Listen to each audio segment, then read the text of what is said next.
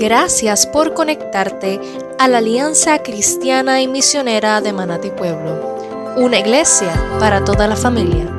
Esperamos que este mensaje sea de edificación y bendición para tu vida. Hola, Dios te bendiga. Te habla el pastor Ramón Rey, pastor de la primera iglesia Alianza Cristiana y Misionera del pueblo de Manatí. Para mí es un placer poder compartir contigo la palabra del Señor en esta hora. Por favor, acompáñame en el Evangelio según San Juan capítulo 14, versículo 27. Yo voy a estar leyendo la nueva versión internacional. La paz les dejo, mi paz les doy. Yo no se las doy a ustedes como la da el mundo. No se angustien ni se acobarden. Es muy fácil comenzar desde este pasaje para poder decir que la paz de Dios es que Él va a estar con nosotros, Él va a estar contigo, conmigo, en todos nuestros problemas familiares, en todos nuestros desiertos económicos, en todos nuestros problemas del trabajo, en todas nuestras angustias y en todos nuestros temores. Pero este pasaje es mucho más que eso. Y aunque sabemos que en medio de todas estas circunstancias Él siempre estará con nosotros porque lo ha prometido, el pasaje es mucho más. Cuando miramos el contexto, en el capítulo 13, Jesús le comparte dos eventos que son perturbadores para sus discípulos. Él les dice en el versículo 21, ciertamente les aseguro que uno de ustedes me va a traicionar. Y le dice directamente a Pedro en el versículo 38, te aseguro que antes de que cante el gallo me negarás tres veces. Luego de una bomba como esta, Jesús comienza en el capítulo 14 a darles unas palabras que son de esperanza. En el versículo 1 dice, no se angustien, confíen en Dios y confíen también en mí. Esta confianza que Jesús le dice a sus discípulos se basa en un hecho importantísimo que les dice en el versículo 4. Ustedes ya conocen el camino para ir a donde yo voy. Ahí entra nuestro hermano Tomás el que muchas veces nosotros señalamos que es de poca fe, pero que tantas ocasiones nos representa en nuestras actitudes delante de Dios. Y le dice a Jesús en el versículo 5, no sabemos a dónde vas, así que ¿cómo podemos conocer el camino? ¿Te has sentido alguna vez así? Que luego de que Dios ha hablado a tu vida a través de su palabra, a través de una predicación, a través de un hermano o una hermana madura en la fe.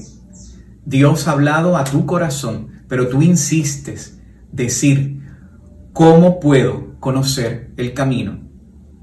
Entonces Jesús le contesta en el versículo 6 de una manera magistral, diciendo, yo soy el camino, la verdad y la vida. Nadie llega al Padre sino por mí. Si ustedes realmente me conocieran, conocerían también a mi Padre, y ya desde este momento lo conocen y ya lo han visto.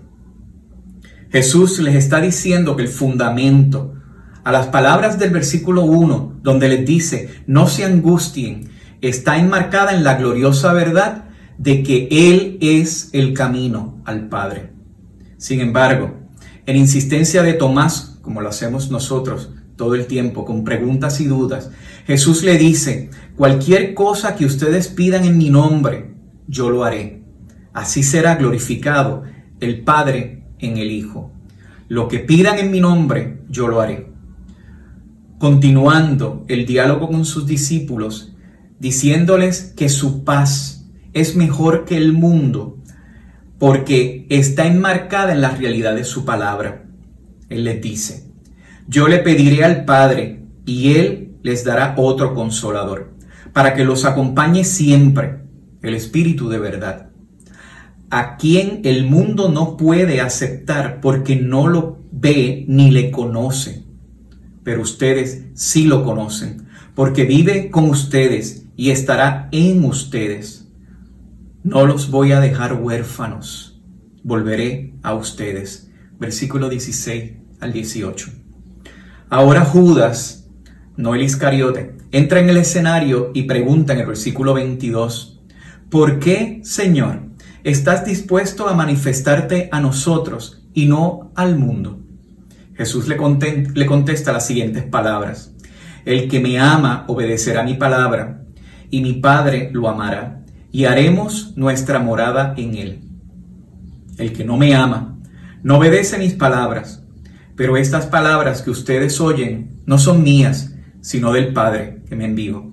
Todo esto lo digo ahora que estoy con ustedes, pero el consolador, el Espíritu Santo, a quien el Padre enviará en mi nombre, les enseñará todas estas cosas y les hará recordar todo lo que les he dicho. Por esto, luego de que Jesús compartiera esos dos eventos perturbadores a sus discípulos, que uno lo va a traicionar y que otro lo va a negar, Él promete su paz.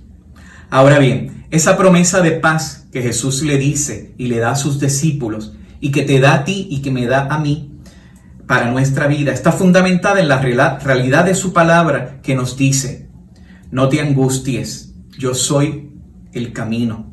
Cualquier cosa que pidas en mi nombre, yo lo haré para la gloria de mi Padre.